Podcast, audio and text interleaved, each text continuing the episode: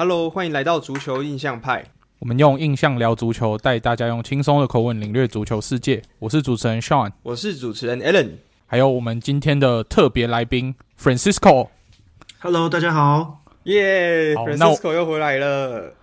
对，因为我们今天节目呢，我们分为两个部分。第一个部分当然是先跟大家继续的来整理。在球球员转会跟教练异动的方面，然后第二个部分呢，我们想要说要来跟各位听众分享一下，我们在就是现在暑假已经开始了，那到时候应该会有蛮多人，因为现在疫情减缓的情况下，想要出国，然后想要利用暑假如果来国外看球什么的，我们可以整理一些我们之之前看球的资讯跟大家分享。那这就是我们邀 Francisco 来。加入我们分享一个很重要的主题，那大家就有耐心听到后面，一定可以收获满满。那我们第一部分就先来做球员转会跟教练异动的整理好了。那第一个部分，我们就先从比较早期的，就是我们可能上礼拜还没有讲到的一些球员开始讲好了。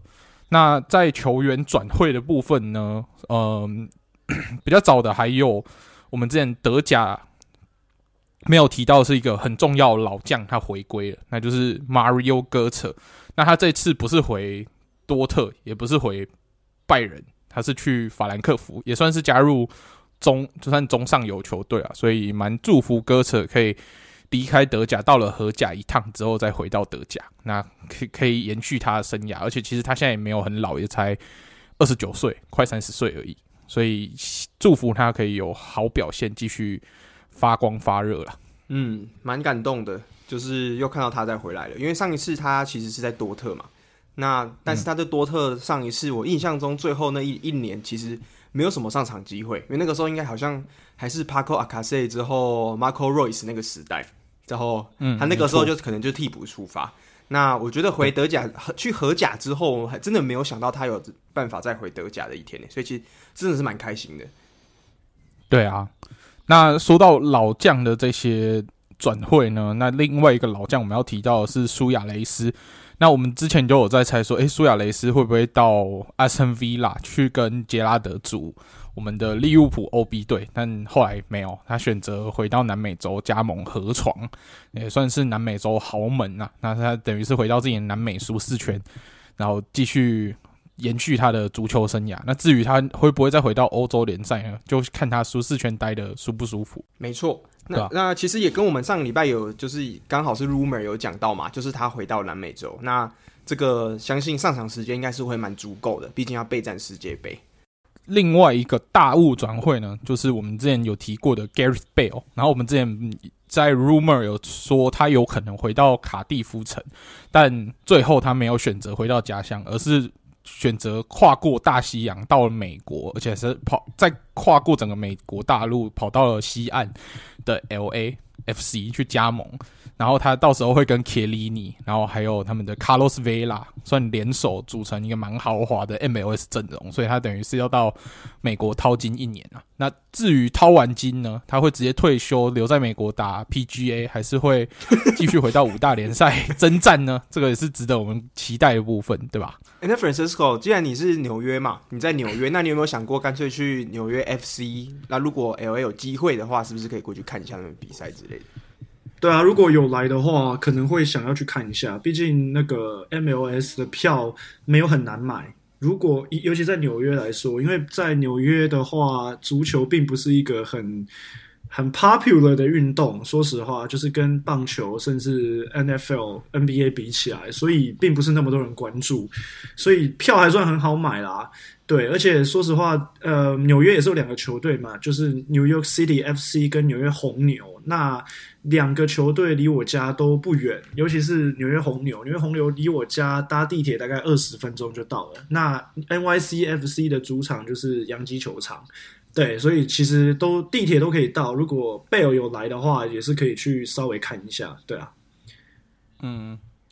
这也是蛮不错的，就在美国也是可以看到这些。平常我们在电视机里面才看得到的五大联赛巨星，这这要好好把握，尤其他只签一年，这个机会难得啊。那我们说完贝尔以后呢，我们来说一个这个名字，其实跟 Francisco 支持的球队曾经有蛮强烈的连结，那就是我们 Boltman。那他本来是要加盟 Francisco 支持的 AC 米兰，但后来因为价钱瞧不拢，然后他选择加入了英超的新游王球队，就是纽卡。那 Francisco，你看了这笔转会，你有什么样的心得吗？就是有钱，有钱真的真好啊！对，因为好像本来都谈好了，然后米兰的总监帕罗马蒂尼跟里尔那边，据说从东窗就开始谈到现在。对，那我就想说啊，都都从东窗就谈到现在了，应该稳吧？结果没想到，没想到还是不行，就是最后关头听说里尔最后关头加价。那米兰就是软囊羞涩，口袋没有那么多钱，没有办法一直跟人家在那边敲抬价，那只好忍痛放弃。听说最后里尔那边是加了一千万欧元。那米兰就是选择不不继续跟进，然后就被纽卡捡走了。这样，因为波特曼其实在东窗的时候，不止 AC 米兰，其实纽卡在那个时候刚换老板没多久，那时候为了保级而战嘛，就想要多花一点钱，然后买一些实用性的球员来帮助他们保级。那那个时候交易没有谈成，过了半年，哎，开始整军买马，开始大张旗鼓。为他们的霸业奠下基础，那现在有这么好的机会，那他们当然不放过啊，对吧？真的只能说，呃，就是财务不如人家，呃，要比砸钱，要比撒钱，那你怎么比得过油王爸爸？所以我就觉得只只是觉得很可惜啦，对啊，但也没办法。对，真的是蛮可惜，因为我记得纽卡纽卡的最后价钱是三千七百万，那。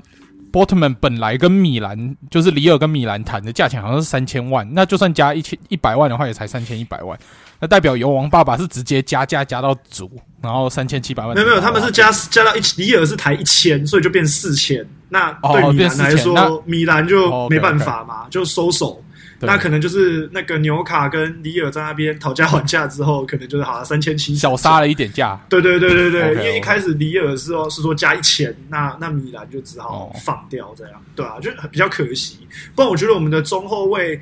嗯，还是真的要补一下，因为罗马里奥里应该是会离队。就是去拉齐奥，嗯、那目前你中后卫就只有 Tomori 跟 Simon Kjær，那 Kaya 大家都知道他健康状况不是很好，就是能打的时候当然是很强，嗯、但是不能打的时候就是，嗯、呃。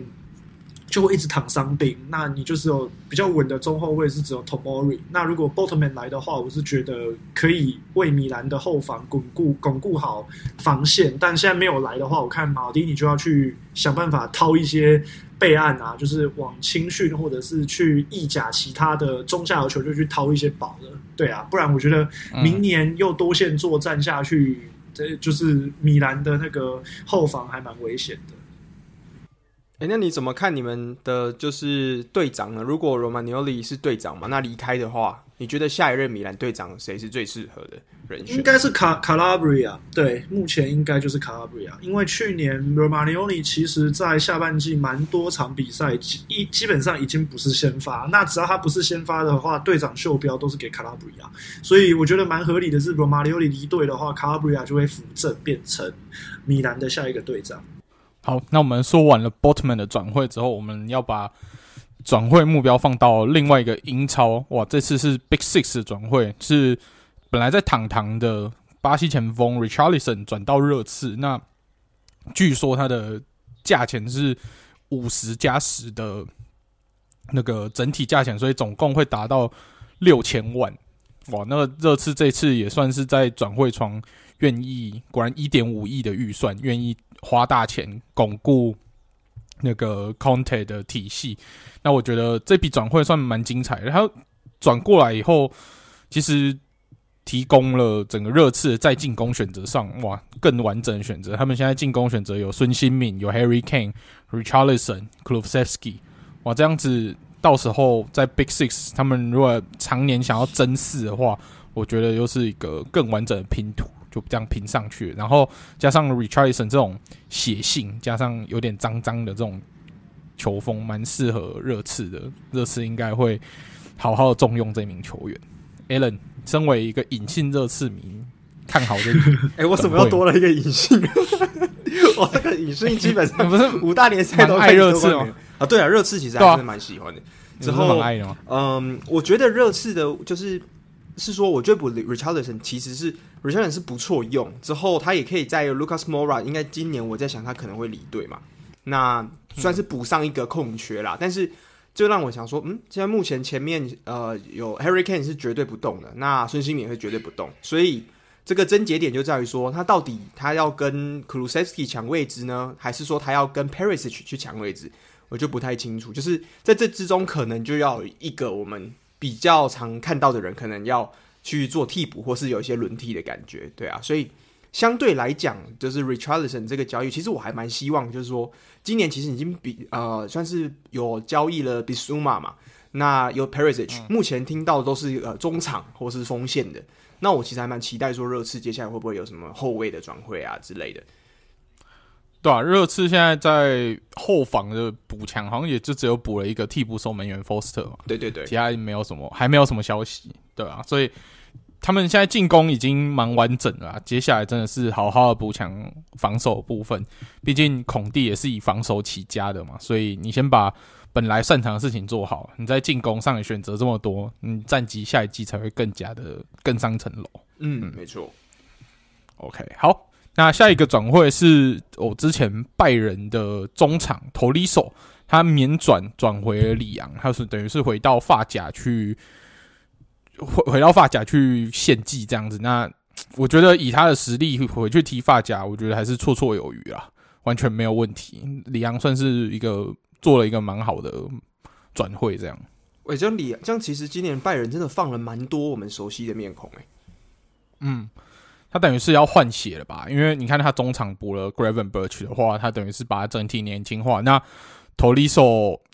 你这觉得他在拜仁对我来说，我我如果有刚好有看到拜仁比赛，我都会觉得他就是一个哦有深度的轮替，然后替补上来。然后你觉得他有什么太惊艳的表现吗？好像也没有，所以我觉得把他放掉算合理。诶，以前呢、啊，我在看拜仁比赛的时候，我一开始我都会觉得我会把 Tolisso 跟 Thiago 这两个人搞错。我都觉得他们看起来好像有点像，但是风格可能不太一样。哦嗯、但是我都觉得他们看长得就是平头之后，这个肤色黝黑这样，深棕色的皮肤。对对对对对。所以我以前看到拜仁说，哎、嗯欸、哦，所以这个人到底是托利索还是提亚狗？以前刚开始看的时候，嗯、对啊，的确的确，这真的是蛮会让人家搞混的。不过他就是回到发夹，那拜仁就算换血成成功吗？不知道，下一季才会知道他们到底换血成不成功。那。我们还是希望萨利好好的发挥一下啦。诶，不过讲到说就是他离开嘛，那我们其实这次加入的算是三个新同学吧，Mazraoui 跟 Gravenberch 之后，马内，呃，他们的新的背号都出来了，就是嗯，还蛮特别的。嗯、马内竟然是选了十七号，对啊，那个博阿滕还特别发文说，十七号就交给你了，你要好好照顾他哦。哦，真的哦，他是也是前前任的十七号啦。对对对对，之后以前是后卫，Gravenberch 好像是选还他们两个，一个是选三十八，一个选四十嘛。嗯，就是还蛮特别的，就是、因为在德甲好像很少看到这么大的数字哦、喔。就是一个蛮杂鱼的背号，对对对，通常只有那种很菜的菜鸟，然后塞不进太进轮替才会选这么奇怪的背号。不过。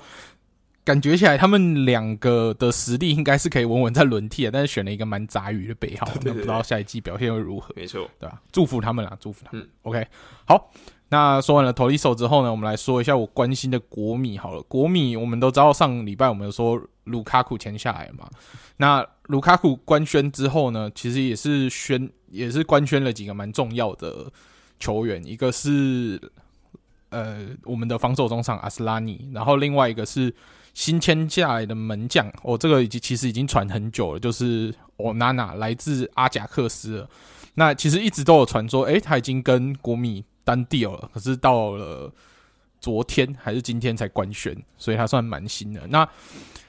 没呃，来自。罗马的 Mkhitaryan 其实他已经 done deal 了，但是他目前官方还没有官宣啊，但应该只是时间的问题。那就是按照顺序一个一个官宣。那至于之前一直在传的迪巴拉的 rumor 呢，目前就是卡在他的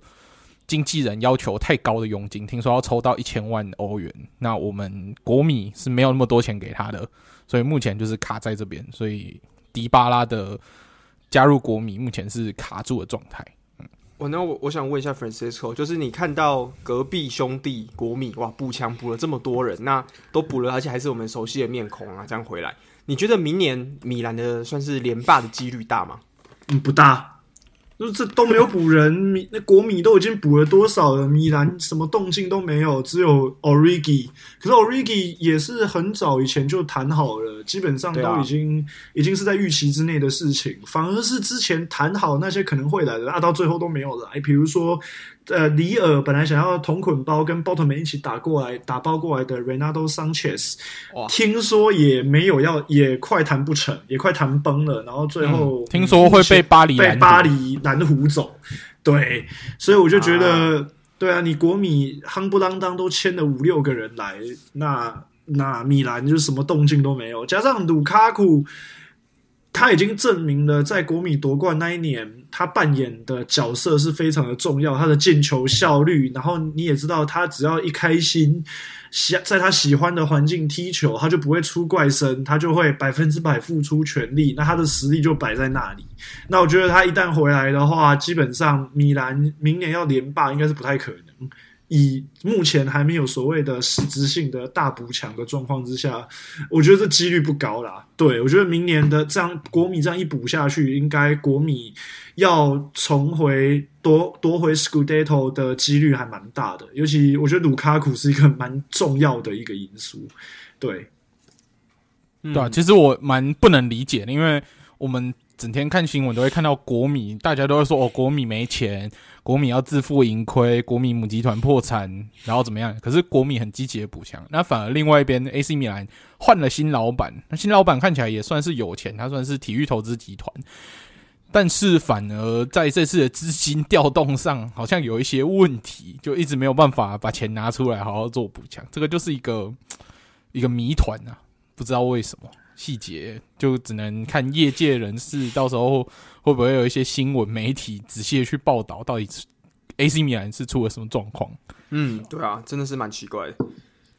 对啊，就明明明明新老板也不是没有钱，然后就感觉还感觉好像在客家一下，还是不知道在观望什么这样。然后目前就是。前今天才传出来，他们跟那个毛蒂尼的，就是体育总监毛蒂尼的续约总算谈成。那我就想说，哦、这个东西不是你新老板一来，这不是第一个就要先搞定的事情吗？你毛蒂尼是那个米兰，怎么拖那么久？对啊，米兰今年夺冠的最大功臣，也可以说就是老队长兼体育总监，因为好几笔的买人跟那个青训的一个淘宝都是毛蒂尼的功劳，这不是先留下来吗？怎么拖到今天七月一号？了，然后等于等于实质上新赛季要开始的，因为大家都知道那个欧洲足球一个赛季的结束是六月三十嘛，等于下一个会计年度是从七月一号开始，嗯、你怎么会搞到一个到已经到新的一个会计年度，然后你才说哦，我们跟那个体育总监毛蒂尼续约两年？你不是应该新老板一接手，马上就要赶快续约？你把头稳住了，你才能去放权，让毛蒂尼去谈转会啊，谈买卖人啊，谈交易球员这些事情。然后你搞到现在，国米都已经买了五六个了，然后你米兰就说哦，我们总算搞定了总管，搞搞定了体育总监的续约，我觉得不太合理啊，对啊。所以我就觉得，如果米兰暑假没有实质性的大补强的话，我不会，我不觉得他们明年意甲会有多好的，就是没有办法卫冕，可能还是就是得保欧冠这样，还是得保前四比较实际。对，嗯，哎、欸，可是像那个凯西之前说要走，好像现在好像也没有什么消息哦，是真的会走吗？那，那是因为巴萨没钱啊，因为巴萨 不要忘了巴萨。他想去巴萨啊！不要忘了，巴萨现在他们不不把不亲人就没有办法注册人。对啊，他们有几个还想甩掉的人啊，什么 Dembele 啊、Langley 啊、Braithwaite 啊、Umtiti 啊，这些都还没甩。Umtiti 对啊，这些都没有甩掉，都没有都没有甩掉的话，巴萨没有办法注册人啊，还想要买莱万，只能就是只能真的是痴人说梦。你、这些冗员先清掉，先腾出薪资空间，才能再注册新的球员。所以我觉得。凯西的转会应该是目前是卡在巴萨那边，跟米兰应该是没有什么关系。反正他约已经到了，他现在是自由球员。对啊，嗯，OK，好了，所以明年的目标保四啦，保四，保四。对，嗯，好了，还是祝福我们同城兄弟，你也是要好好加油。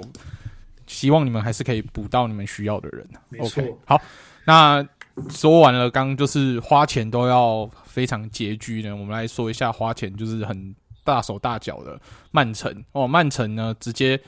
一买呢就把里兹的算是主力中场 Kelvin Phillips 给买过来，然后干嘛呢？当替补。我因为他是要替补 Rodri 的，哇哦，这个真的是曼城逻辑啊！只有那种有网才可以这样花钱，这真的是太屌了。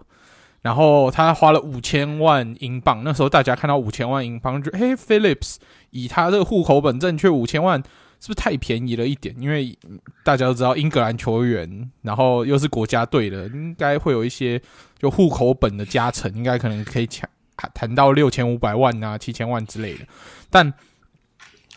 他只值五千万，那到到时候那时候大家看起来就觉得，哎、好像合理。但后来仔细想想，哎、欸，他是要来当替补，五千万买个替补，是不是有点太奢侈？你们怎么看？五千，而且其实去年的 Kevin Phillips 他就是联赛只有上场了二十场嘛，那最后现在受伤了，状态是什么的？而且如果要以曼城的中场来讲，我觉得他还是先发是有点困难的。就是你在有钉钉的情况下、嗯，之后有时候还有其他球员会回撤去当中场的角色，那对啊，所以这个我也不知道，而且目前好像是还在体检嘛，就是官方还是没有宣布他的这个交易。对，但是我觉得 Calvin Phillips 加入曼城对我来说比较像是锦上添花，一个保险，就是补到位，对，就是锦上添花而已，然后就要花到五千万，这果然就是有钱人思维啊，不太比较不懂。那你觉得有没有现在哪一个曼就是曼城哪一个点你觉得是最急迫需要补强的？还是你觉得说其实以现在阵容来讲维持住就已经够好了？因为曼城他比如说之前有传出说有一些边锋可能要离队，像是我们的就是很很快乐的 Sterling，他有可能要离队，那、嗯、可能边锋也得要有深度补强嘛。然后他们边后卫的深度，目前你看像凯尔沃克，他那个库库瑞纳也后来还还没有谈成嘛，这我觉得这个都是比较急需要去做补强的部分。那这些东西都可以先补啊，那结果他们就先花了五千万买了一个替补中场，好像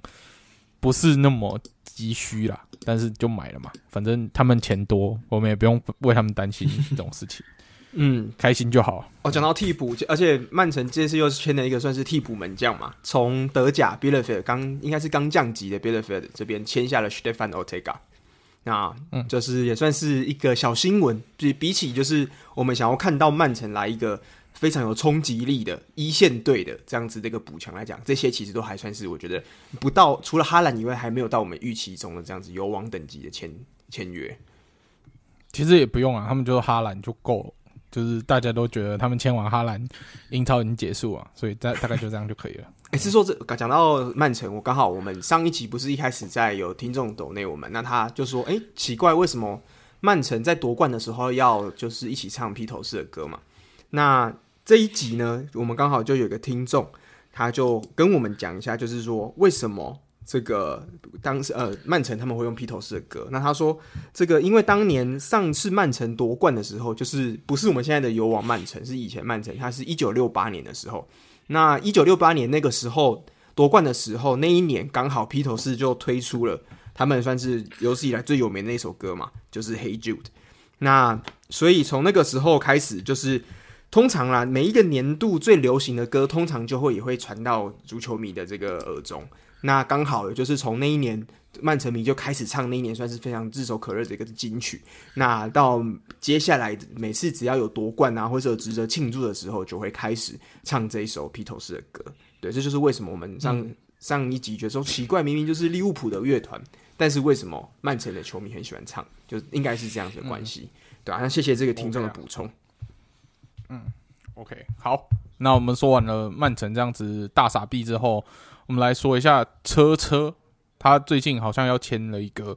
右边锋，也是来自里兹联的，就是我们的里兹联的 Rafinha。那目前车车还没有就是完全的单调他只有是他是这几个算竞争者里面最接近的，因为目前 Rafinha 的竞争者有切尔西、然后有巴塞罗那，有曼城，还有兵工厂、欸、这三支球队。枪手，枪手，对对对，没有没有这没有没有曼城，曼城太多了。那、no, 没有曼城，没有曼城，没有曼城。虽然每个人都加上曼城都好像很合理，但这次真的没有曼城。对，所以主要是切尔西、兵工厂跟巴萨这三支球队。那目前是切尔西提出来给李兹联的报价是最漂亮的，但是现在有个问题是，Rafinha 自己想去巴萨，但车车提出来的。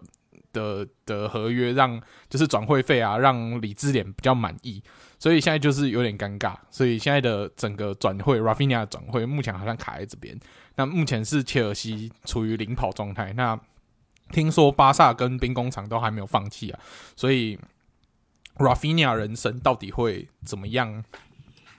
发展呢？这就是非常值得我们观察的点。那切尔西，我觉得也是要提醒他们一下。如果这这个球员不是真的很喜欢你们的话，你就不要硬买，没关系，反正钱可以花在别的地方。不然到时候呢，下一个球季你就要可能花个就是什么八百万租借费把他租去巴萨，这样不是很尴尬吗？记得就是变成新一代的卢卡库就对了，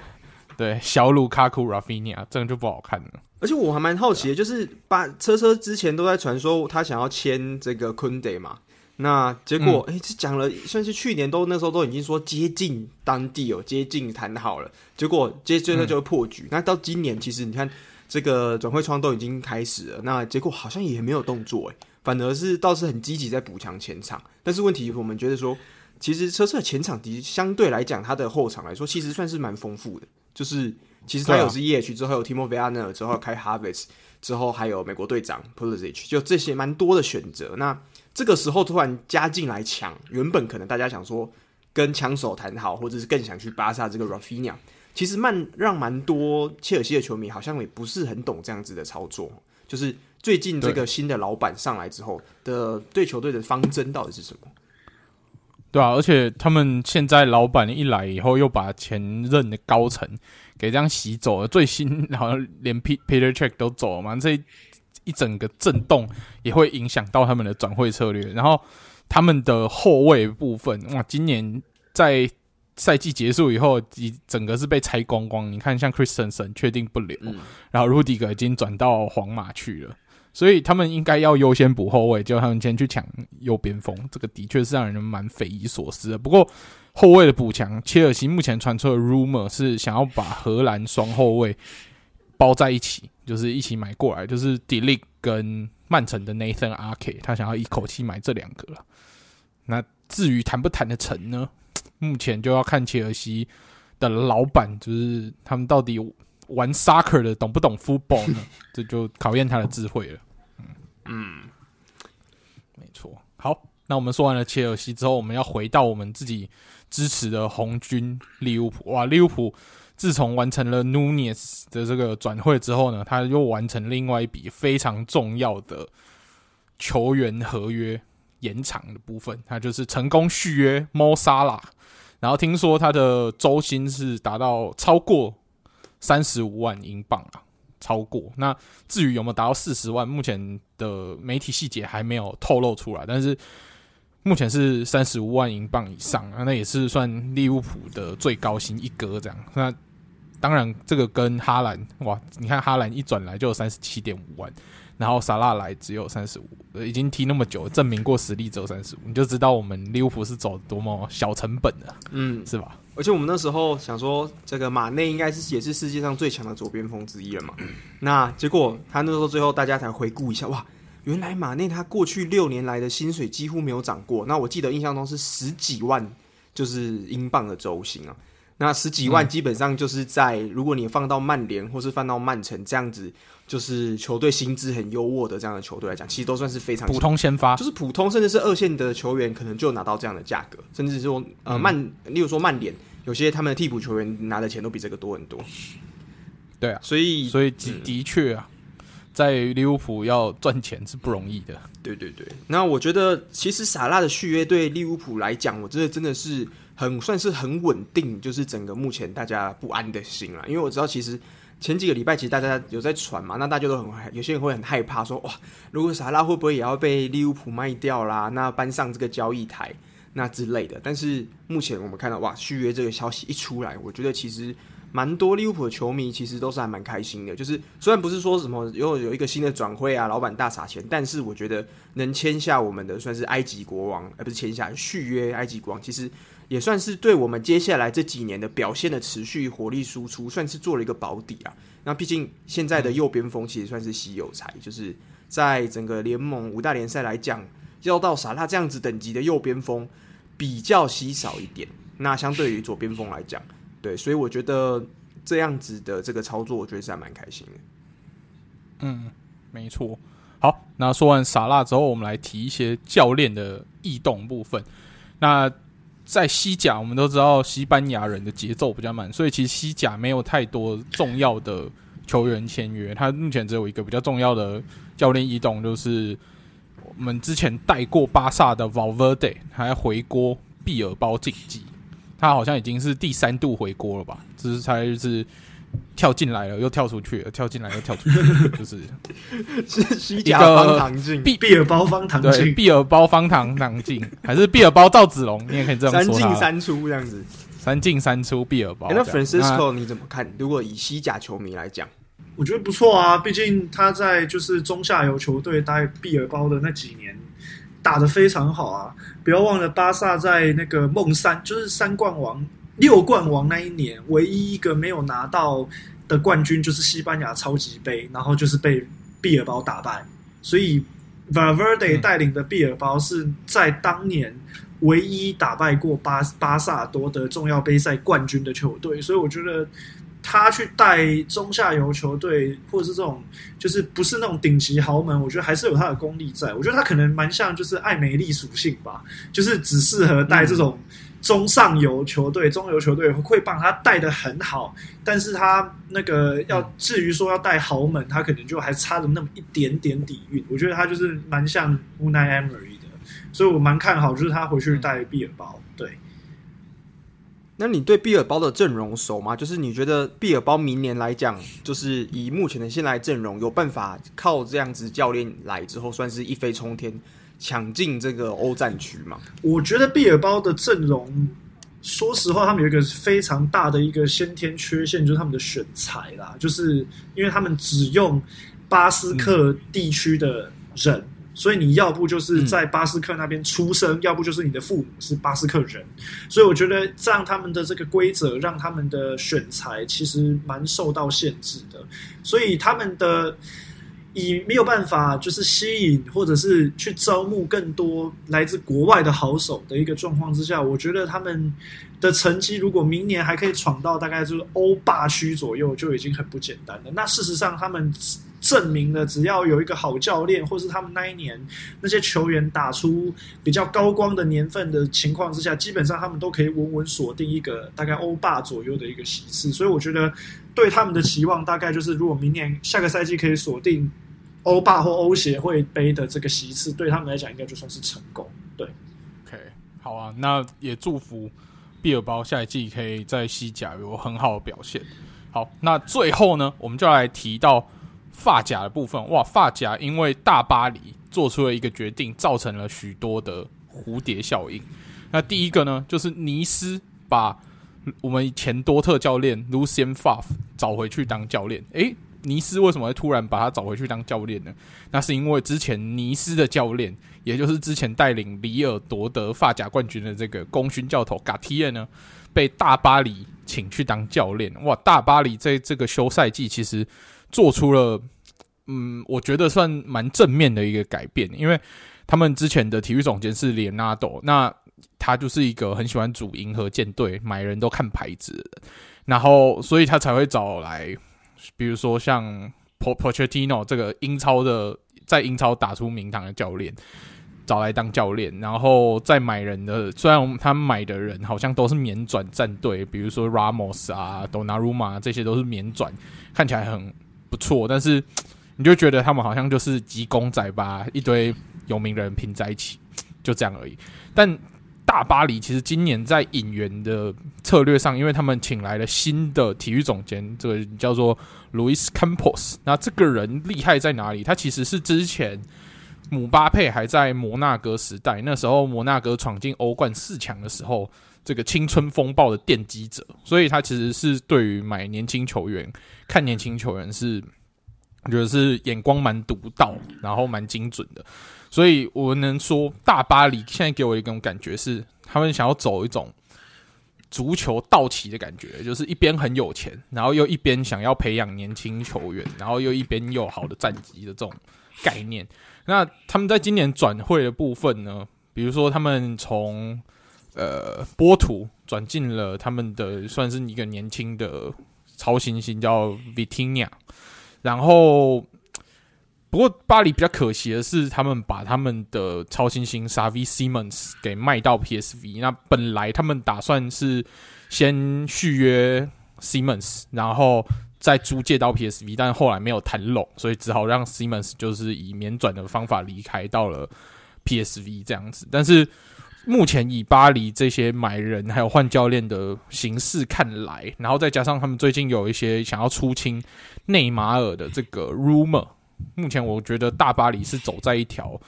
正确的道路上。其实他们如果以这样子顺利的去经营下去，我觉得他们会离他们的终极目标欧冠越来越近。那你们两位怎么看呢，Alan？我是觉得，哎、你真的是讲的还不错。就是我觉得，如果舍弃掉买头牌这样子的一个。我会说是这样的一个不能说偏见，一种滤镜嘛。那好好从好球员来开始。嗯、其实你看，像是之前摩纳哥，像呃，我们如果回顾当时一六一七左右，姆巴佩还在的时候，那个时候阵容其实摩纳哥很强诶、欸。那个时候其实有，嗯、我记得有 Fabinho 之后 Bernardo Silva 之后，那个时候应该还有就是姆巴佩嘛。所以这那时候的阵容还有雷马，还有 Thomas 雷马，对啊，那个时候其实都是很强、很超新星这样子。那如果有巴大巴黎有办法用他们这样子的一个财力之后去收集各样这样各式发夹的这样子的妖人回来哇，那其实世界上我们知道五大联赛里面妖人最多的可能就是发夹，那发夹的妖人如果都被整个 PSG 收起来，那未来的十年哇，这些他们长长成了之后，可能就是蛮可怕的。所以我觉得以长远来看，我觉得这件事是好的，对啊，那嗯，那你们觉得说？就是呃，嘎提耶，其实我们以前也有在讨论过他到大巴黎的可能性嘛。那那个时候，其实我们在讨论的时候就有想到说，他身为这样子的教练，会不会压不住呃 PSG 这群可能有些比较怪声啊，或是有巴西帮，或者甚至有这个法国帮。那 Francisco 你怎么看？就是说他这样子，虽然他这几年表现带队成绩非常亮眼，可是他看起来似乎不是那样子非常有威望型的，就是像席丹这样子等级的。那你觉得他会在球队的化学效应上面有什么担忧吗？我觉得有诶、我觉得，呃，因为我们过去看过很多例子，都是在中游球队取得成功的教练，然后得到去豪门执教的机会，但一旦他们没有办法在更衣室或者是在球队的化学效应做整合，然后让那些大牌球星乖乖的听从他的战术竞技的指导的话，那我觉得。呃，前途就不是非常的乐观。我们过去看到太多的例子，比如说像 Emery 就是一个很好的例子嘛。你看他在这个 Sevilla 带到欧霸三连霸，然后去巴呃兵工厂，结果没想到在兵工厂反而就是执教不如预期。然后你看他现在回到了比拉雷奥，又又带着比拉雷奥拿到一个欧霸，所以我觉得这就是很多嗯，就是名气没有那么大的教练，但是他们有料，他们的。竞技还有战术涵养非常的扎实，然后他们得到一个去豪门执教的一个工作机会。那我觉得最重要的就是如何整合更衣室，让那些大牌球星听从他的指导，然后打造良好的团队化学效应。我觉得这个会比场上的战术层面来得重要。所以我觉得嘎提耶。他证明了里尔在两年前那种几乎是杂牌军的阵容，能够靠他的调教，有坚强的防守，拿到了发甲的冠军。然后去年在尼斯，基本上也是。把尼斯带到了这个欧战区的位置啊！他要不是尼斯下半季状况有些掉下来的话，其实他们上半季好长一段时间都是在大概是第二名、第三名的这个位置，我觉得非常的不容易。那还有他在之前在 Saint Etienne 的经验，就可以证明说，Gattier 是一个有料的总教练。那我觉得他到巴黎最重要就是要让怎么让让让那些大牌球星去听他的，因为呃，目前。以巴黎的重建工作来说，他只是一个目前还在一个过渡期的一个角色，他必须要新任总监 Ocampos 必须要呃，等于是把前朝遗毒清掉，然后去买这些想要的球员。嗯、那目前那些前朝的遗毒还在，那也是有些蛮多球员也是尾大不掉，也不是说一开始说要清掉就可以清掉。你看巴塞隆纳那些冗员到现在清了两三年的都还在那边。那我觉得 Galtier 的最大的挑战就是要怎么样去整合这一些大牌球员。如果他能整合的成功，那巴黎就像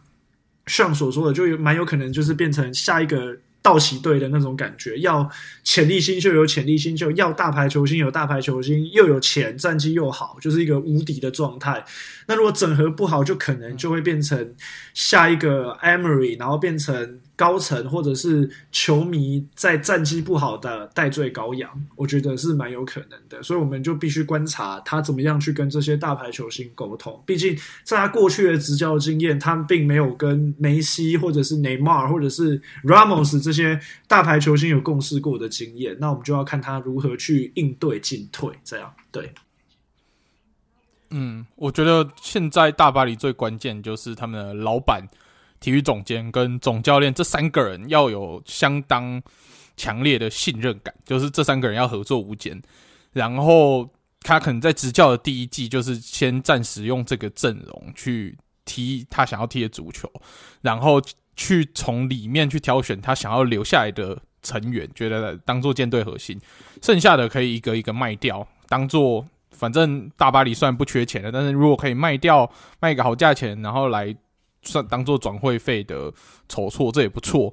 然后在我觉得大巴黎比巴萨那些还有优势的地方是在于，大巴黎目前啊看不出来有什么球员，像巴萨有一些球员是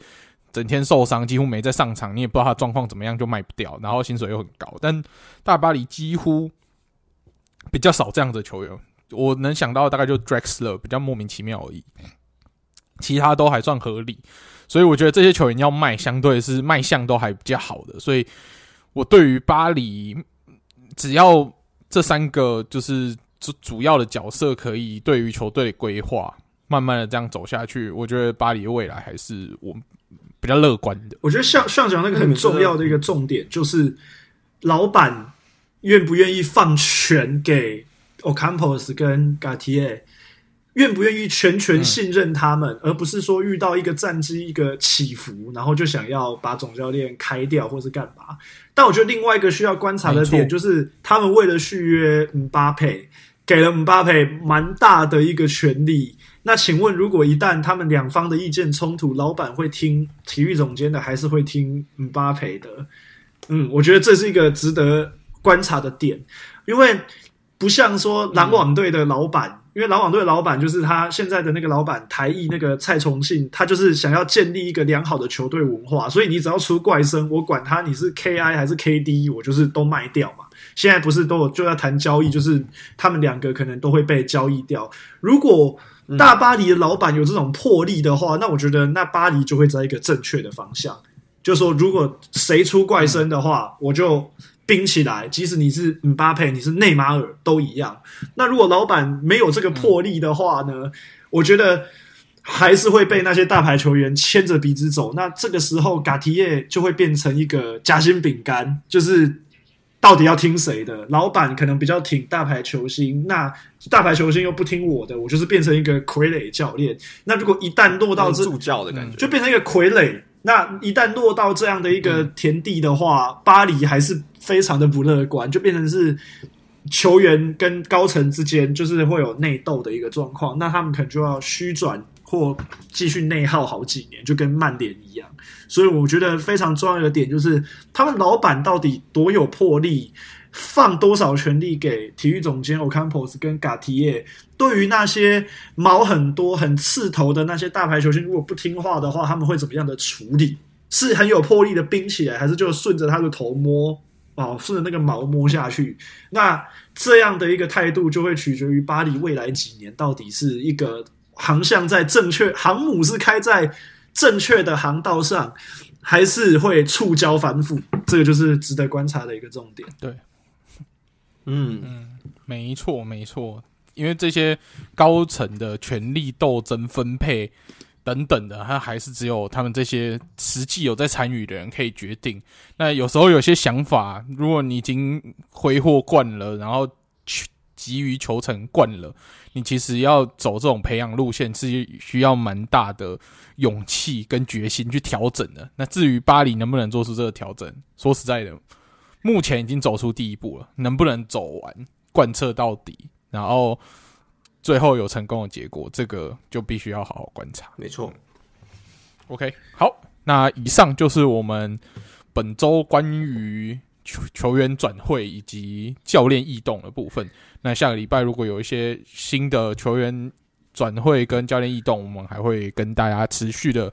更新。那接下来我们要进入第二部分，也就是蛮多听众应该蛮期待的，就是关于我们看球要怎么样买球票啊，还有一些看球的经验分享的部分。因为现在我们都知道，诶，已经七月一号了，暑假已经开始了。然后大家也是就觉得盼望着后疫情时代，想要出国走走看看。那暑假就是一个很好看球的时候，诶，大家也会觉得，诶，奇怪，七月现在不是没有球可以看吗？那如果现在来欧洲，你想要看球的话，是可以看什么比赛？那最近 Alan 呢，就买到了一个蛮特别的比赛。Alan，你要不跟大家分享一下你最近打就是买到了什么票，然后？要去看什么样的比赛？哦，对啊，我上一集应该有稍微讲到，就是我下个礼拜五七月八号我要去看啊、算是纽伦堡对上兵工厂的算是热身赛友谊赛。那为什么会知道这一个行程呢？就是因为我们知道我家那边其实是爱迪达的总部嘛。那我在想，可能是因为就是兵工厂他们的球衣也是爱迪达赞助，那可能他们就邀请他来这边做一个训练，例如说。我记得他们是七月四号到七月八号的时候会来这样子，有点类似德国的国家队国训中心这样子做训练。那在这边顺便参观一下，之后可能来做一些公关之类的。那在最后他们行程最后一天就是有这样子的一个比赛。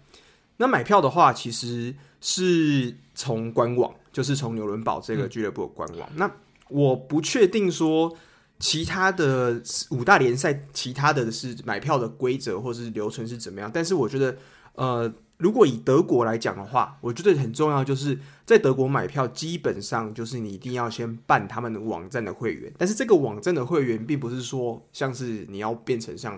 拜仁这种每年缴钱的啊，或者是像巴萨、皇马这样子这种这种类似有那种就是缴钱年费制的这种会员，不是，就是你单纯就是有点像是你去买网络商城，你需要呃算是办一个会员的账号这样子。那你办了这个账号密码就好，就账号密码就好。对对对，你没有额外的消呃支出啊，什么东西的。那你就办了你的会员之后，你就可以进到他们官网买你要的的比赛。那我的这个票也就是在官网买的，所以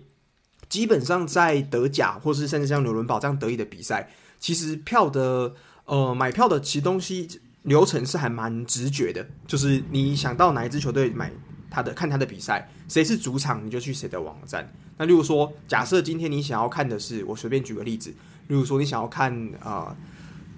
多特，但是他是在客场的比赛，那你就要到他去那一个球队主场去买。例如说，假设今天是弗莱堡对多特，那弗莱堡叫主场，但是你是多特球迷，那那这个票的话，你还是要到这个呃。例如说，你想要看的话，你可能就主要要去这个弗莱堡看，但是多特那边也会试出一点点客场的票。可是如果你要看到这样子的比赛的几率位置会就比较少，这样子。对对，因为如果你是要，比如说假设多特做客弗莱堡，然后你想要坐在多特球迷区的话呢，你通常就是要成为那个付费会员。你才有那个资格去去优先抢购这些票，因为这个数量是有限的，它通常只是出个几千张给客场球迷而已。所以，如果你身为一个客场球迷，是很难买到的。那主主要去买主队的票会比较好买，而且整个七月就是在开，因为八月是正式的开机，八月一号是开机的第一周，所以整个七月呢，会各个五大联赛都会有这些热身赛。那有的会到海外去比，那。我听说也有到亚洲的，如果想要就近，我记得有的会到新加坡、韩国、日本去做比赛，那可以去上网去查一些资料。嗯，如果有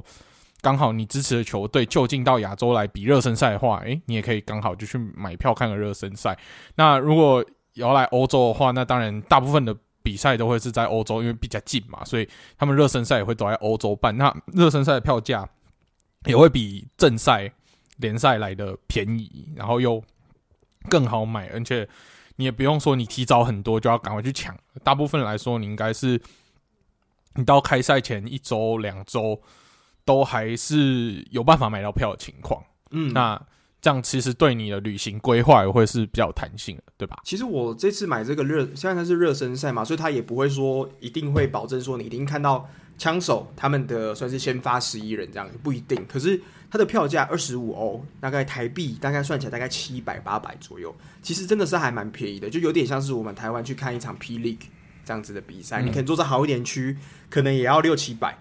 对啊，所以我觉得这个票价其实是还 OK。那我觉得是可能也是因为是就是纽伦堡是德意的球队啦。那因为那时候我在买的时候，其实我是买他们最好的位置，最贵最贵就是二十五欧。所以其实这个以如果大家想要看个热闹之后来就是看个体验个小小气氛这样子的话，其实我觉得友谊赛其实还是我觉得还蛮特别。如果下礼拜看完之后有更详细的这个心得的话，我就可以介绍给大家啦。但是我是觉得这个票价来讲，其实感觉好像也没有什么亏的这样。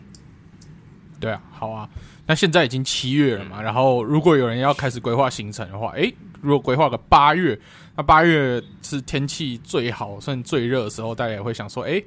不然来个南欧之旅好了。南欧之旅大家都会想到说有意甲、西甲可以看。嗯、那西甲本身我是没有看过啊，但是我们 Francisco 有看西甲经验，所以如果有。想要去看西甲的朋友，也可以听听一下 Francisco 跟大家的分享。诶，Francisco，你之前去看西甲的经验如何？然后你怎么买票，也跟各位听众分享一下吧。呃，因为我是二零一八年那一年去的西班牙，然后我那个时候是四月多去的。那我觉得西甲呢，最讨厌的一点就是他们的赛程公布。因为大家可能就知道，他们赛程公布一开始寄出的时候，他只会公布你那一轮的对手，就是你那个周末你的对手是谁，然后是主场客场，但是他并不会公布具体的开赛时间，因为大家知道西甲的开赛时间只有三个时间嘛，礼拜五、礼拜六跟礼拜天，然后时间可能从中午、下午到晚上不都不一定，所以变成是你在排行程的时候，你不可能。抓说，我一定就是那一天。你可能在预留，在这个赛程你在看的时候，你就是你就会知道说，哦，主场、客场，然后他们在哪个城市。那你如果要在这个城市看球的话，我建议是抓大概一个周末，就是从礼拜五到礼拜一这样子，会比较保险，因为它。具体的开赛时间是前一个月才会出来，等于是说，我九月是公布十月的联赛的开赛时间。那如果要提早两三个月规划，甚至更早规划的时候的话，我建议你会必须要留一个周末在同一个城市，因为这样才不会就是错过就是那个开赛的时间，这样，因为它开赛的时间会到最后的比赛前一个月左右才会公布，这样。对，他只会对一开始就先公布轮次跟主客场。那买票的话呢，我当年是去看的西超三雄的比赛。我第一场先去看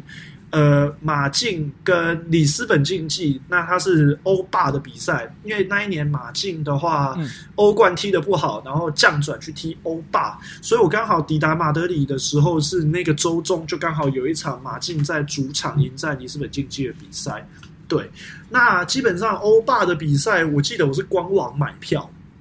基本上就上去马竞的官网买票。那我那个时候买没有很贵，印象中是六十几欧元一张，然后是在那个呃球，就是那个。两侧球门的其中一侧，所以不是所谓的 long side，因为 long side 的票会比那个球门两侧还要贵嘛，因为它是那个视野可以看到两边这样子。那我那时候是买那个球门那一侧，然后是二楼的位置，大概是六十欧元，我觉得不会到很贵。那那个时候。我印象中好像因为台湾的那个文书人在台湾，然后那个台湾的 Apple Store 的 App 好像没办法下载那个 App，我要改地区，所以我就懒得懒得去改。然后所以我那个票我记得是纸本，我我等于是打印下来，然后印印有对我是印下来，然后那时候就拿去球场给他给他扫这样子。对，那欧霸的比赛比较好买，因为欧霸的比赛是呃，说实话跟欧冠比，那个人气还是有差啦。如只要你不是那种法兰克福或者那种小或者是小地方的球队，如果是像这种大大球会，他去踢欧霸，可能对他们来说就不是那种很重要的比赛，所以对球迷来说兴趣也是缺缺。票还算蛮好买的，我记得我去看那一场没有坐满诶，大概就七成满、七八成满而已，也没有到全满。对，所以我觉得如果是欧战的票的话，欧霸是。大概是呃，我是出发前那一个月买的，都还买得到。那欧冠你可能就要早一点买，因为欧冠比较比较热门嘛。那如果你尤其踢到越又踢到越后面的话，那个票是越难买。对，那你可能官网就会买不到，就要去踢，就要去那种二手售票网站买。这样。那第二场我去看的是在伯纳乌，然后是去看马德里德比，就刚好马竞。打完里斯本竞技那个周中周末，就是留在马德里去伯纳乌打皇马，就是打马德里德比。这张票非常之难买，因为是西甲两大德比之一嘛，最难买就国家德比，那第二难买就是马德里德比，非常难买。那皇马的话，官网它的售票，如果是那种一般的 General Sales 的话，其他场的比赛都很好买。但尤其是马德里德比或者是国家德比这种重要比赛的话，它是分阶段出售票。那它第一阶段就是，当然就是你的季票持有者或是那种死忠会员那一种，你可以先去优先购票。那它的第二阶段好像就是所谓的一般会员。那一般会员就像不是就跟像呃刚 Alan 刚刚讲的不一样，它不是只有注册。那个上网注册填个账密而已，他必须要缴年费，然后有一张皇马的会员卡，那个才他们才叫一般会员。那我记得年费没有很贵，好像一年就十几欧吧。如果你你真的很死忠，然后觉得说我我以后我明年会去西班牙看球，我一定要去伯纳乌，然后看国家德比或马德里德比这种热门场的话，那你可以你可以注册一张，我记得没有很贵，就十几欧元。然后你有那个皇马会员卡，不但你有优先购票的那个权利，而且你去皇马伯纳乌的官方商店买他们的球衣那些，我记得都有打折，好像打九折。对，如果你你可以考虑一下，如果你觉得真的觉得需要的话，可可能可以办一张。那我那时候是借了我朋友，我朋友就是皇马的球迷，然后我是借了他的那个会员卡。然后去才有才有办法在第二阶段去买到马德里德比的票。那我记得第二阶段它一开放，第二阶段卖票的时候，位置已经所剩不多了。我大概我看大概剩大概一半左右的位置，所以你就知道在第一阶段那个计票啊，还有那些球迷会、球迷组织开放买票的情况之下，这种热门场。票应该都抢的差不多，所以等到一般会员进去，就大概就只有剩不到一半的票。然后他一般会员的票卖完之后，才是大众售票，所以他等于是分三阶段，然后不同的呃不同阶段的会员有不同阶段的购票时间，那开放的时间会不一样。那你等到最后是等到 public sale 的时候，那个票我后来等到他开放的时候，我有再回去看，那个根本就剩不多了，就只剩下大概四楼那种看。最上层看台的最后面位置，体验气氛。对，然后一张也是八十几欧元这样，对，就很贵啦。嗯、然后马德里德比，我那个时候我就是我在我好像是买四楼的位置，但不是那种很上面，是四楼，但是比较靠近，嗯、呃，大概前几排的位置。我那时候我记得是买一百二十欧，其实蛮贵的，但毕竟这是马德里德比，嗯、所以那个票价会比较贵，也是真的，对。那那所以我觉得，如果想要去看皇马的比赛的话，就要避掉这些热门场。那如果真的很想去看那种热门场的话，你就是可能就是要有一些办法，可能就要注册会员，不然就是你赢单要够多，你就是要去买二手网站上面后来再售票的票。那当然那些就会很贵，对吧？大概是这样。那通常他们开放售票的话，是时间一确定。就是它的开赛时间一确定之后，它过没多久就会开放，就会公布那个售票讯息。所以我那个时候是等到它那个开赛的那个时间确定之后，我马上去官网看它的那个公布什么时候售票。他们的官网其实都很贴心呐，就是他们就会说哦，你距离售票时间还有什么几天、几小时、几秒，就会开始倒数，就大概记到记得它的是什么时候开放售票，然后不同阶段有不同的开放时间。然后就记得那个时候去抢票。如果你真的要在官网买的话，大概是这样子，所以基基本上不会很难。对，如果你不是看热门场的话，再强调一次，你不是看那种马德里德比、国家德比那种很热门的场次。如果只是想看皇马打什么赫塔菲啊，打什么。呃，那些艾尔切啊，这种中下游球队的话，其实你他一开卖的话，你你去买，基本上都可以抢到还还不错的位置。因为西甲的票毕竟不像英超那么难买。因为我听说英超如果是 Big Six 的话，他们的票是非常难买，而且是你有会员都不一定能能买到，可能就会被那种球迷组织或者是季票持有者在第一阶段的卖票就扫光了，你可能都不一定买得到。那西甲来说，我觉得基本上是还好，因为我都是按照官网的那个渠道，然后在开赛前大概一个月，他公布卖票的时候，我再买，所以基本上都没有什么问题。这样对，嗯，诶，那有个问题就是，当时那个时候你朋友借你那张卡，所以他们其实是不认人的，就是你有卡就可以买票这样。没错，但是他们一张卡只限定，我记得一张卡最多就买四张。就是同一场就只能买四张，嗯。哦，所以我对对，变成是因为我朋友在台湾，他也没有要去看，所以基本上就是借我买这样。嗯、对，但我记得一张卡只能买四张票，在这个这个 stage，不然的话你就要等那个因为 public sale。对，他也怕你买太多嘛，对，他怕你买太多丢到售票网站上面再售，然后赚钱。就跟今年这个对他们来说也算是，就跟巴萨今年的欧巴一样。对对对对对对对对对对对，我觉得对。今年巴萨的欧巴就是很多会员把票买买了以后丢到在售网站，被有钱的法兰球迷给买走了，所以就造成了法兰克福霸占诺坎普的诺坎普的这个惨剧啊。对，然后后来说诺坎普，我后来第三场就是去看巴塞隆纳打瓦伦西亚，那基本上也是在他们的官网买啊。基本上我都是在官网买，因为毕竟我看那个票还是还还还有剩，还剩蛮多。虽然巴萨的那个上座率也是不错啦，在当年，对，当年我记得我去看的那一场也是逼近七万人，在一个星期天的下午。然后我那时候是买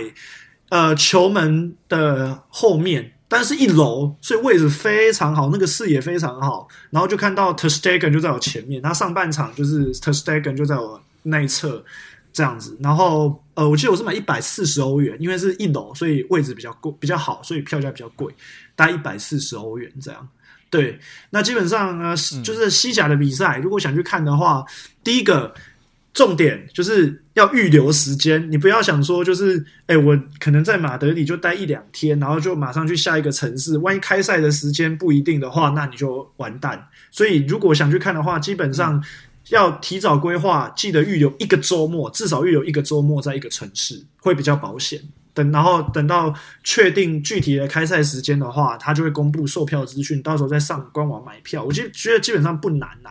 不会不会不会到很难买。嗯，对，但就是国家德比那种另当别论，国家德比也是那种一出来就卖光。不过那个就是另当别论。对，如果你想去看那个的话，可能就是银弹要够，然后要做好拟定。缜密的作战计划，抢票作战计划，不然不然其他的我觉得都都还好，票都不会那么难买。对，哎，Francisco，那我有问题，就是因为我们知道像是诺坎普跟伯纳乌他们的球场是比较在市区的嘛，那你那个时候去的话，你会建议大家是走路直接去吗？就是还是说？他当时你去的时候会不会说在前面就挤了很多人很难进去？那散场会不会人很多这样的问题？嗯，对，蛮多人的。我记得能提早去就提早去，你不要那个开赛开抓时间不要抓太紧。那我觉得我去的这三个球场都有一个还不错的点，就是他们离地铁跟公车站都不远。尤其是伯纳乌，伯纳乌基本上就在马德里市区的北边，嗯、然后它有一个地铁站，就叫圣地亚哥贝纳贝乌那个地铁站。那个地铁站基本上一走出来，大概过两三个 block 就到了，就可以看到那个球场。那伯纳乌那一区是马德里，嗯、我都叫我就跟我朋友说，就是马德里的天幕啦。那伯纳乌球场就是天母棒球场的概念啊，嗯嗯、就就是那一区是马德里的好区，所以环境什么非常好。那基本上，呃，地铁。交通都非常方便，你只要搭地铁到伯纳乌那一站，然后过个马路就会到球场。那皇马的比赛基本上很热门嘛，那所以能早点去就早点去。因为我记得我去看那一场的话，我们我是早上就去球场，因为我那一天就想说早点进去，然后先去呃球场的 tour，就是去看那个博物馆嘛。就是你们，你们也有去过，你们就知道去看伯纳乌的那个博物馆。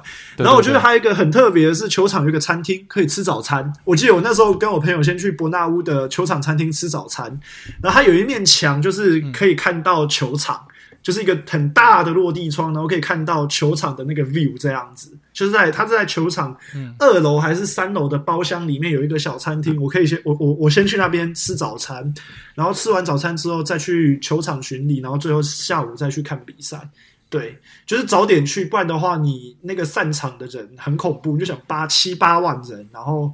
嗯，然后这样挤进去那个球场，嗯，然后因为我就觉得哦，说到这个我就想到跟圣西罗一样，就是。伯纳乌跟圣西罗都有那个旋转楼梯，就是因为他们要、嗯、要要要要发要发散那个散场的人潮，然后他们比较高的那个看台，嗯、如果楼梯因为太怕太陡，可能会就是走楼梯下来会出事，会会有事故发生，所以他们也是设计类似那一种缓坡，然后也是也我我就记得造很久，嗯、对，就好多层，就是一一一直这样转下来。对，伯纳乌，因为他后来可是他现在改建了，我就不知道那个。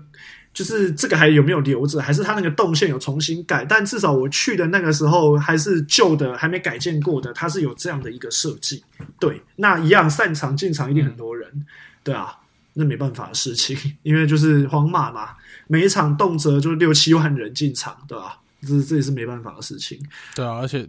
平均上座率应该都都蛮好的，常常都是八九成。对，然后对万达的话，就马竞的球场，它是在马德里南边呐，比较稍微不是市，比较没有那么市中心。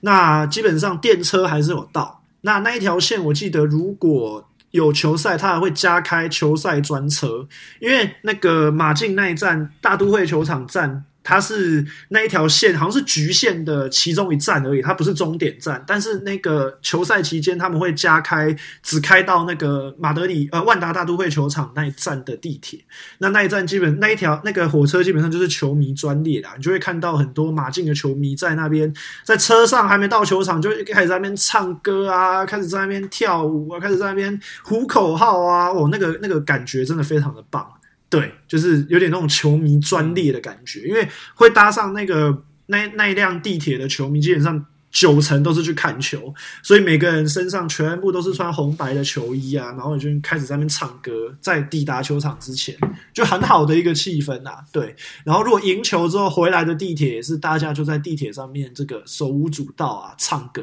我觉得感觉非常好。那马德马竞的球场，它就是稍微比较郊区一点，它没有那么市区，所以它旁边，我那时候去的时候，旁边其实很像还有很多工地，就球场旁边还在那种新建案，很像以前桃园青浦棒球场那种概念，旁边都还有新建案，嗯、要盖盖房子啊，盖商场啊什么的。对，因为它是稍微比较郊区的地方，从马德里市区搭地铁过去大概二十分钟就会到，所以也蛮像就是从台北搭机捷到桃园青浦棒球场那种感觉。对，那气氛也是不错，而且球场很新，所以基本上那个观赛体验啊、视野啊都非常好。对，它不像伯纳乌，因为毕竟球场比较旧，在整修之前，有些座位的视野可能不是那么的好，或者是动线不是那么的好。但马竞的球场就是很新，所以基本上观赛体验是没话说的。对，听完 Francisco 分享关于西甲联赛，哇，听起来。要看到西超三雄，必须要付出的代价就是钱钱，可是可能是要准备够了。那但是可以得到这个看球的体验，这绝对是值得去一试的。但是如果呢，在这个暑假预算没有这么高，想要走小资路线，然后又想看五大联赛，体验这个气氛呢，我非常推荐大家跟着我们的脚步来到德国来看德甲联赛。那德甲联赛呢，其实。就是我们之前有跟大家分享过我们看球的经验，它的球票通常 CP 值都很高。像我们 Fly 报如果是在中下游互相的对战的话，你四十块欧元，四十几块欧元，你可以坐到球场第一排，就是那个球员如果把球踢到那个 LED 荧幕旁边的话，你可以直接正正面看着它的这种距离，大概四十几块欧元就买得到了。那在买票的部分，我们德甲联赛的好处就是，你想要看哪支球队，你直接上它的官网买。然后就像 Alan 前面说过了，你把账号密码办好，然后你就可以买。那如果有一些热门的对战组合的话，要要怎么买呢？像以我们弗莱堡为例，因为我买过最多次弗莱堡的球票，嗯、我们通常这样子的比赛的话，有付钱的这种。季票会员是有最优先的购买权。那这种热门比赛呢，常常这些季票会员买完，诶、票就直接卖完了，所以根本轮不到我们这种一般会员买。但是我们的网站有一个好处是，他们有一个官方的二手平台，那它就是让这些机票持有者啊，如果你已经票买好了，诶、你临时不能去看，你把它取消掉，它就会把它释出到这个在官方网站上面的二手。在售票平台，那它可能就是多个五趴左右的一些手续费，它不会像那种外面的二手平台，它会加到很夸张，可能 double 啊，或是三倍之类的价钱，那个价钱算是蛮合理的，你就可以到官方网站直接去这个官方的二手平台去刷，然后它就有点像抢演唱会的票，你就一直去重新整理，然后它就会跳出，诶，还剩下几个空位，然后你赶快去。点选这些票，然后赶快把它买下来就可以了。所以热门的组合的话，就是要靠就是官方的这个二手平台。那目前我知道我们佛爱宝有，那其他的德甲球队的话，可能就是你们要自己去他们的官方网站研究。但是我确定佛爱宝是以这样子的方法可以去购票，而且我也相当推荐各位想要来看德甲可以来弗莱堡，是因为。我们弗莱堡球场上个球季才启用，所以是非常新的一个球场，所以所有的设施也好，然后我觉得看球的角度，我第一排也坐过，然后上层看台也坐过，我觉得果然是新球场，它这个设计，它整个看球的角度视野都非常好的，所以我蛮推荐大家可以来弗莱堡看球，然后球场的饮料跟食物价钱又合理，然后又可以感受到我们这个难得的。哦，难得这种非常好的气氛，然后一个小城市，大家对于球赛的这种热情，非常推荐大家。如果想要走小资的足球之旅的话，可以来我们弗莱堡看看。而且不能忘记最重要的嘛，就是你可以跟 Sean 一起看球。哎，对，如果对，对，如果你有来弗莱堡，你跟我讲。我可可以就是跟你一起看球，嗯，这是可以的，因为直接组团啦，就是有来的就一起去看球，对啊，因为我从我家到球场走路大概二十分钟，骑脚踏车大概十分钟，所以这是非常 OK 的一个行程。嗯，诶、欸，那粉丝说那时候其实呃，像西甲你买那三场，他们的网站是你当时看是有类似这样子的在售票的平台吗？还是说就是抢完就没了这样？嗯，好像是抢完就没了。皇马的我记得是这样。因为皇马我去的那一周刚好，他们周中是哦，下一个周下一个周中是欧冠八强打尤文，然后我就看那个、嗯、那个票完全没有，就是也没有也没有那种在售票网站，然后我就想说啊，可能要买就要去那种 StubHub 那一种二手售票网站去看的，那果然那个票价就会比原本的 Face Value 可能再贵个两三倍。哦，对啊，而且有时候看 StarHub 这样子的网站，它其实我都有点怀疑说它的价钱到底是不是真的有那个行情诶，因为有时候随便看几场比赛，他都给我跳一场比赛的票要一千欧，我想说真的有这么夸张吗？看一个普通的例行赛就要一千欧，所以我有时候都不知道他们那个到底是真的还是假的。因为我不知道欧洲有没有这种在售票网站，欧洲有没有那种官方？我觉得行情这种东西，你愿意付钱，它就是有这个行情。对。嗯，对，因为 StarHub 是美国的，啊、我就不知道欧洲有没有比较 popular 的那一种，这类似这一种在售票的平台，除了 StarHub 以外的，这我就不知道。因为 StarHub 就是在美国还蛮常、蛮常、蛮常见的嘛。你基本上就是对吧、啊？你只要买不到票，你就要去上面刷看看那个就是有多少多少票，或是它的那个行情。但因为美国，因为这个美国在二手票或是在售票网站。它毕竟是市场竞争，因为它在美国不是 StarHub 只有 StarHub 一个，它有很多个这种在售票网站。那所以相较于在各家网站各个平台在做竞争的状况之下，它价格其实没有到这么的夸张。对，它可能就是会有一些，当然是有高，有的卖贵，有的卖便宜，但不会到非常的夸张，因为毕竟在市场竞争的状况之下，它到最后还是会拉回一个均值。所以你觉得其实你就会，你就会看说，大部分你去三四个不同的在售票网站比价，它价格不会差到太多，那你就大概知道它的那个这场比赛行情就大概是多少。比如说什么 NBA 总冠军赛，你就说哦，它最便宜的可能就卖六七百，那有的卖八九百，你就大概知道可能。大概就是七八百那个行情，不会说有的卖一百，有的卖一千，不会落差不会到这么大，因为毕竟美国不是只有 StarHub 一个在售票平台，还有好几个、好几十个，它在市场竞争的状况之下，价格终究于会回归均值。对，那欧洲有没有这样的一个机制？我就不是不太清楚。对，欧洲比较大的几个在售票网站，除了 StubHub 以外。我有用过，就是 Viva GoGo 跟 Ticketmaster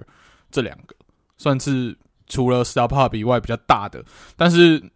就像 Alan 前面说的，它这个价钱呢，你就是这几个平台去比较一下。那至于它定价，反正它就是定。它如果有一些很离谱的价钱，它就是定了。你如果觉得离谱，就不要买。对啊，就是这样。没错。那如果你可以可以接受的话，那对他来对你来说就是一个合理的价钱。在在售票大概就是这样。啊、那说到这个比较离谱的在售票价格呢，就这就呃，应该说在售票的价格或者在售票网站，我觉得用的最频繁的就是我们之前去看英超的比赛。那英超的比赛真的是就是一票难求。我们都知道英超这个历史以来，他们这个会员制度，所以很多的票都就是重要的好的位置，几乎都是被季票持有者给。就是垄断了嘛，所以你要买到一张票，其实是一票难求。你不管是什么球队都一样。那在要去看英超的，就是如果你今年的预算高一点，你想要到英格兰去看英超联赛的话，我这个在售票网站的使用就非常重要。那但是除了我们看到的这种一般的比，就是直接去看球的比赛的。行程之外，我觉得如果你今天已经决定要去英超联赛，然后你觉得说你这次的旅行就是要走一个舒服，然后预算比较宽松一点，然后就是想要走一个呃，你可以住饭店，然后去看球，整整的套装行程的话，其实最近我在网络上是有看到有一个类似像这种体育旅行社，他们是有推出一个算是套装行程，然后我在。一些球队的官网也有看到，他们叫做 Hostability，那他们是可以去你去买一个套装行程，它是包含一晚的饭店，然后再加上隔天你去看球的话，你可以提早，比如说提早两个小时进场，然后你拿着你的那张特别的票的话，你是可以进到球场的 VIP 室。那球场的 VIP 室进去的话，他会先给你一个可能一些纪念品啊，然后进去以后，你就可以拿到一些诶。迎宾香槟，然后你就进去，你可以先吃了一个午餐，然后它有的是包含午餐，那有的是它有一些自助的 buffet，你就可以进去吃。然后吃完了以后，它旁边会有酒吧，有的酒吧是免费的，有的是要另外付钱，但是看你的这个它你的那个套装行程怎么买，嗯，那它价钱是有高有低这样。那通常它就是会付一个餐，然后你在那边吃完之后呢，差不多比赛开始，你这是在。就是在一个类似像 Francisco 刚刚说他去球场吃早餐的这样是一个包厢这样，然后你是可以在那个 VIP 室，然后你是可以看到球场整个，然后到比赛开始的时候，它那个布幕降下来，所以你可以从那个里面拿一些饮料啊、小零食，然后就到你的座位上去吃，然后吃完到比赛中间的时候，诶，你又可以回到这个包厢再去拿一些饮料、零食。然后再回去继续享受下半场比赛，所以就是整个让你酒足饭饱又享受到比赛的这个行程。那目前我看到这个价位通常是一百英镑到三百英镑不等，所以这个价钱算是需要预算比较宽松的人比较去负担得起。但是我看完了他们这个介绍，因为我看到一些有一个 IG 的平台，他是有去带人家，算是他有去记录他这个完整的体验。诶，这个体验看起来对我来说。如果偶尔想奢侈一下，这是一个蛮好的选择。然后像是一些大球队啊，诶，他这对于这些呃 VIP 式的布置，然后还有这些迎宾礼物跟这些接待，诶，其实都做得蛮好的。其实我蛮有机会的话，蛮想去试试看的。而且其实一百哦，一百磅到三百磅，其实就跟我们如果在台湾要跟人家买这种代购的英超的票，其实价钱差不多。嗯，对啊。如果你还有包含这些服务的话，诶，其实三百磅感觉起来是不贵的。如果因为英超球票本来就很贵，但是你又可以得到这些额外的服务的话，诶，其实是一个蛮不错的选择。就是你可以想象边喝红酒之后边看踢个角球这样，我觉得还是蛮酷的。对啊，对对对，就是比赛开始的话，你是要移驾到外面，嗯，但是你在比赛开始之前，你是可以这么悠闲的去享受这个气氛，这是真的是蛮好的。那如果可以的话，你有没有哪一个你目前看起来你最想去做这样行程的一个主场？形成的是主场，我最近看到热刺的，我觉得还蛮。哦，你也是隐，你也是隐隐性刺迷嘛？哈，两个隐性刺名哦，已经没有，因为 热热刺的球场很新，然后整个设施都看起来不错，然后最重要的是他们在球场里面有酿有自己的酿酒厂，就是有酿啤酒，这个是我非常有兴趣的。所以比赛其次，这些服务真的是看起来太棒了，很想去试试看。嗯，而且我记得热刺也今年算是挤下曼联拿到了最佳场地奖嘛，所以这个很新的球场，大家如果要去的话，其实我觉得我自己没去过，可是我觉得应该蛮推荐大家可以去的，因为它毕竟就是它像有说它这样子有自己一个合作的一个类似啤酒酿酒厂，之后整个都是全新的，那设计来讲，我觉得应该对相比其他比较旧，就是说堂堂 Goodison Park 来讲，我觉得绝对是高级非常非常多。对啊，而且是 NFL 唯一指定伦敦赛举办场地，就是这次的球场。对啊，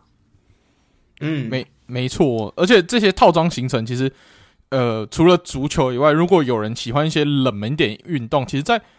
英国这样子的套装行程好像是蛮流行，因为我看到这个。旅行社他们拍的影片，除了足球球队以外，也包含了他们除了英超以外，也有英冠也也是有这样的服务。然后像他们的板球，然后网球，好像都有类似这样的行程。所以如果有对其他运动有兴趣，可以去上网查一下这些 hosp 呃 hosp hospitality 的的这个套装行程。我觉得这个是一个。对于体育旅游蛮好的一个选择哦。如果这些在美国，嗯、在在美国应该是要求贵。对啊，因为美国的话，这些东西就是贵，用钱堆出超贵。因为我之前看美国，比如说 NBA 决赛，一场最便宜的球，一张最便宜的球票都要七百美金呢。那但是这个其实，在欧洲七百欧元可以给你买到的服务，绝对不是一个什么。最烂的东西，那一定是已经可以买到不错的位置啊，还有很好的服务。所以，相较于美国这个贯彻资本主义的这个体育模式，我觉得欧洲再怎么样也相对合理许多。嗯，这点这点倒是。但说到这个的话，美国如果如果真的想要来体验美国的 MLS，我觉得那个票价就合理许多，因为毕竟大家就知道 M MLS 在美国不是一个主流的运动。那说实话，他们的进场人数啊，或是他们的那个，嗯、呃，整个票房来说，绝对不如 NFL、MLB 或者是 NBA 这些主流的职业运动。但我觉得，可能是因为我住在纽约的关系，因为毕竟纽约大家都知道，四大职业运动都有两队，那基本上足球就没有什么人会去关心。那呃，我记得我就我看过一个统计数据，纽约的两支球队呢。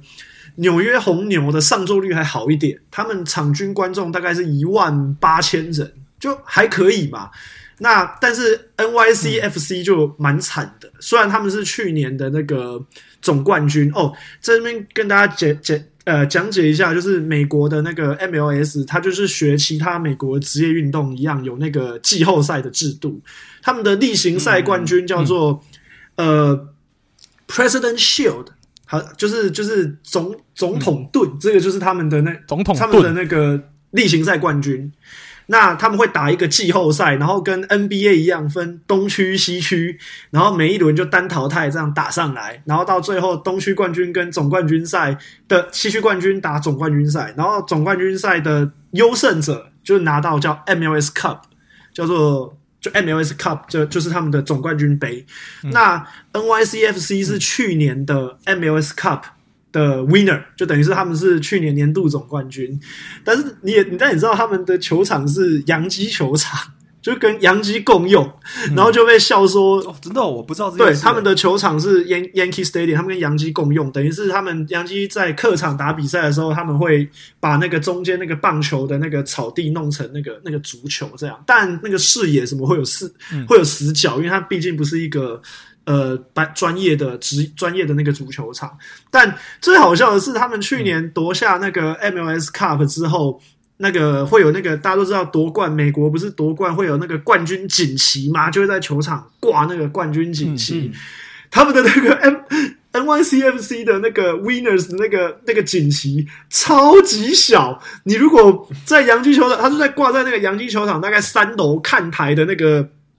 就是那那个那个栏杆下面超级小一个，你如果没有仔细看，你根本看不到那个 那那个哦，原来这边有一个不是洋基的那个。锦旗，因为 其他那个他们墙上挂的都是洋基那个二十七个总冠军、世界大赛冠军哪一年的那个年度，然后就一小块是那个 NYCFC 的那个优胜的那个那个锦旗，然后就被很多网友在那个网络上做成很多迷因梗图啊，就是就是哦，这小到看不见这样，嗯、所以被霸对被霸凌，所以你就知道可能在纽约就是足球的风气并不是非常的盛行。那 NYCFC 他们好像我记得场均观众跟那个。中值差不多啦，就八九千人，所以也不是一个 并并不是一个多 popular 的一个运动，嗯、所以当然票价就会稍微便宜一点。但是如果是在那一些没有其他职业运动的城市，那可能那他们的那个足球风气其实就蛮蛮兴盛的，毕竟可能是他们这座城市唯一一支职业球队。像我有个朋友住德州奥斯汀，那他们最近好像前几年刚成立一个。就是 MLS 球队叫 Austin FC，那大家都知道奥斯汀就是附近没有什么职业球队。如果看篮球，最近的就只有马刺，但是的奥斯汀到 San Antonio 开车也要一两个小时。然后你就看半球，只能去休斯顿。但 Austin 去 Houston 开车要三个多小时，所以如果你想要想要在家里附近看职业运动的话，就只能看 MLS。然后我朋友就说他们那个气氛跟上座率都还蛮不错的，场均都该快两万人。对，嗯、所以我觉得 MLS 现在的目标就是在这些没有呃其他职业运动瓜分市场的这些美国的算是二线城市。然后先开始扩点，先开始培养球迷的基数，然后慢慢的把饼做大。因为你像在纽约或者是呃芝加哥啊这些大城，洛杉矶这些大城市，毕竟有其他的职业球队会去瓜分整个呃观众的市场。对，尤其尤其纽约来说，哎，我真的不知道为什么纽约看足球的人不多，哎，就是没有到很多，那个上座率这么惨。因为你说洛杉矶还没有到那么惨，可能有一些。拉美的移民啊，墨西哥或者是中南美洲的移民都在西岸比较多，然后他们可能本身在母国就会看足球，所以其实他们诶进场还没有那么惨，但是在纽约就好像没有什么人 care，就是我甚至不知道哦，原来。NYCFC 拿到了那个 MLS 的总冠军，对，就是没有人 care 新闻，可能就是只是哦播个小小的片段，然后讲一下。你今天如果是洋基队拿到世界大赛冠军，或者是他们的那个，或者是篮网队或尼克队拿了 NBA 总冠军，那相信篇幅绝对不是这样。对啊，就是一个小小的分享。我，我觉得跟天气应该也有关系。你看，像 LA 的天气这么好，迈阿密天气这么好，这些地方。除了跟拉丁美洲移移民很多，然后跟天气有关系，就是因为那边这样子小朋友去踢球的风气应该会更盛。嗯、那纽约的话，是不是就是比较像英格兰的天气，就比较阴冷啊？然后再加上纽约比较寸土寸金，你要有地方可以踢足球，其实没错。然后冬天又会下雪，所以基本上，对啊，所以所以我觉得基本上造成这边好没有什么人在看足球，对，但是。对，对，而且运动已经很饱和了，所以容不下这是你知道再多一个运动，它可能就会比较被边缘。对，我觉得主要是市场的关系，毕竟四大职业运动在纽约都是两个球队，嗯、就是我觉得是因为市场的关系。对，对啊，蛮饱和的，嗯。所以如果想要去美国，但是目前对四大职业运动还没有什么兴趣，但只想要看足球的话。MLS 是一个相当好的选择，尤其是又可以看到一些已经退出五大联赛的一些球星到那边淘金的话，诶，也是蛮不错的经验呐。可以去看看美国的足球风气，然后就是告诉他们足球的英文叫 football，不是叫 soccer 这样。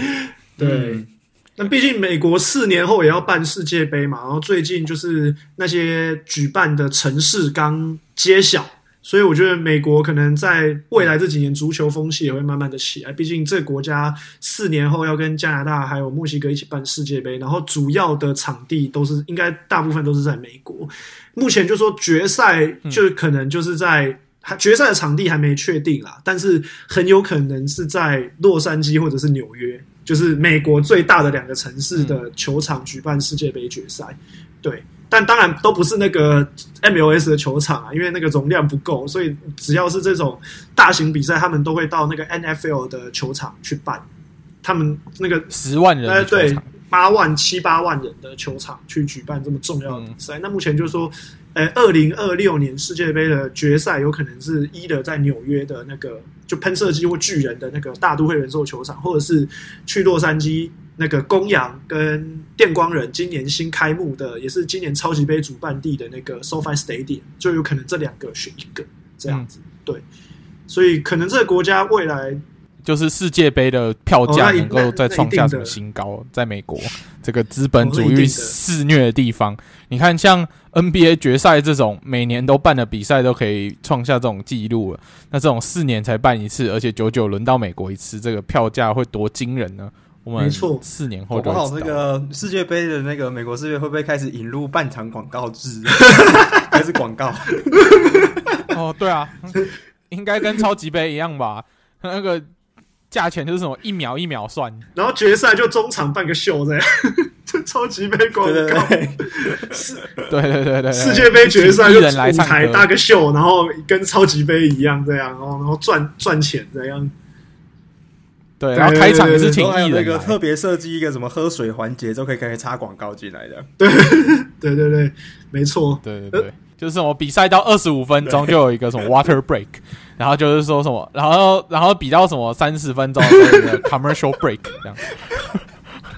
失事，把美国的这种资本主义精神贯彻，还要贯贯彻到底。这样，我刚刚看查了一下，你说你们这个洋基球场，他把它改造成足球场，哎，真的好好畸形，很畸形。对啊，他的他的两个球门竟然一个是在一垒，对啊，之后一个竟然是在左外，对啊，就是很很奇怪的一个摆设。正常来讲，不是大家会觉得说本垒本后应该最好，就是他本后竟然是离整个球最远的，对对对对对对对。然后一垒是最好的，因为一垒是球门区嘛，最好的。对。所以这就很畸形，然后左外野那边也很好，我就觉得就蛮畸形的。所以对，所以可能也就是不是在正规的那个球场打，嗯、那可能球迷有时候观赛体验不是很好，就不会想去看。所以就是变成是可能他们的票房就不好。嗯，对啊，毕竟洋基球场对于足球迷来讲没有什么感觉，但对于棒球迷来讲是一个类似圣殿的一个感觉嘛，是一个。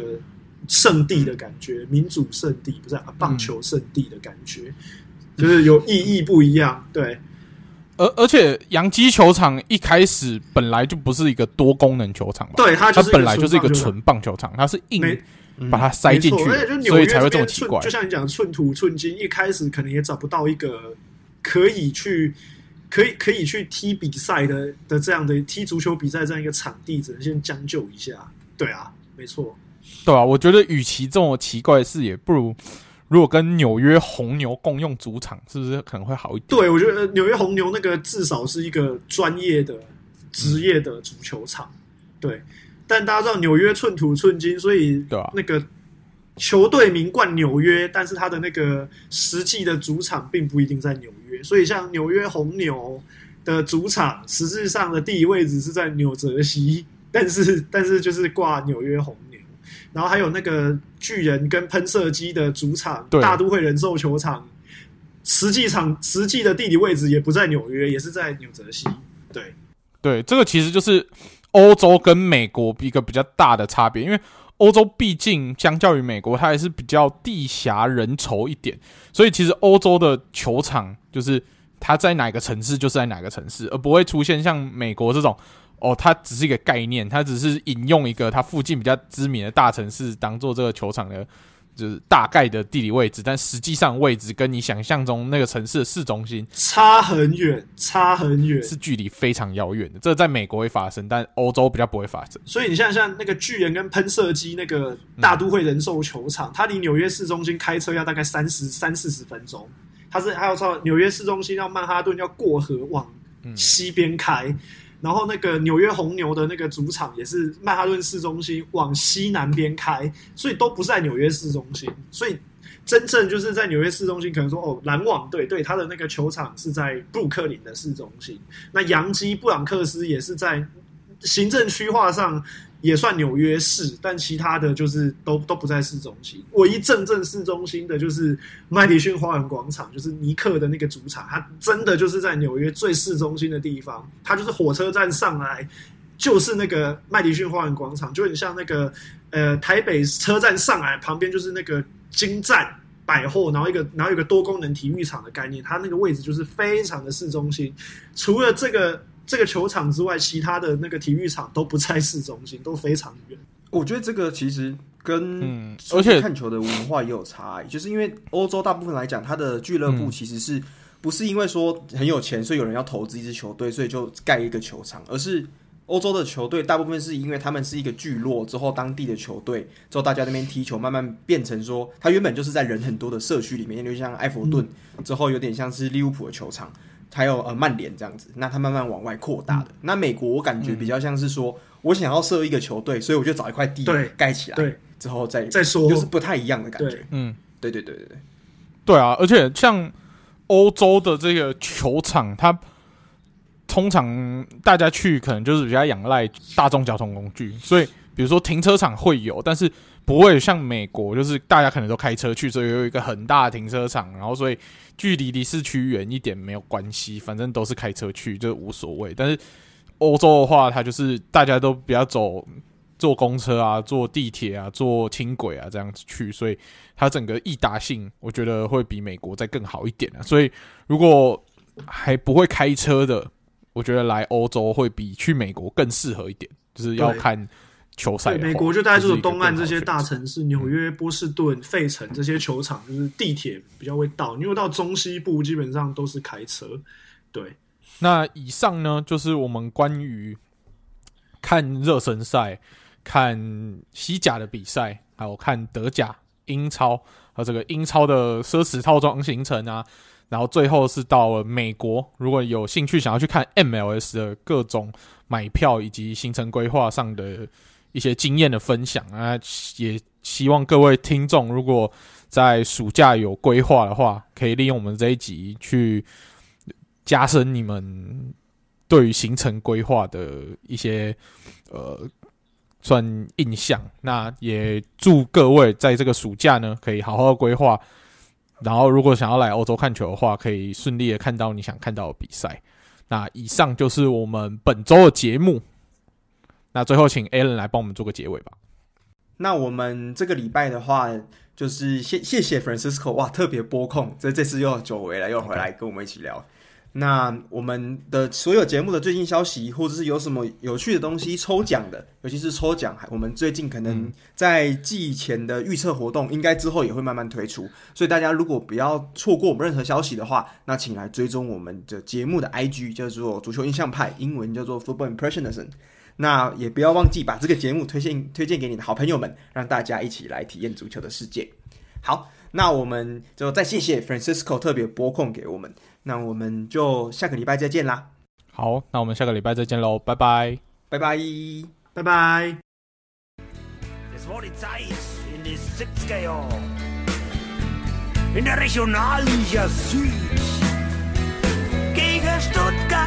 60er und unser Vorstand ist gegangen und gesungen haben wir das Lied. Und es geht es so. Na, na, na, na, na, na, na, na, na, na, na. Kleb bleib fest. Na, na, na, na, na, na, na, na, na, na, na. Kleb bleib fest. Das ist jetzt auch schon wieder ein Faxio her. Und hat sich geändert im Leben. Aber mein Bumm schlägt immer noch für die Spielvereinigung. Und ich weiß, das wird sie nicht leben. Ich sag's so frei, so um ein Zehner rum.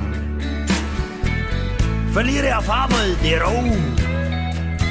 Und kann's nimmer da warten, bis so pfiffen wird Oh, not in my late letter to Oh, this guy is true. Na na na na na na na na na na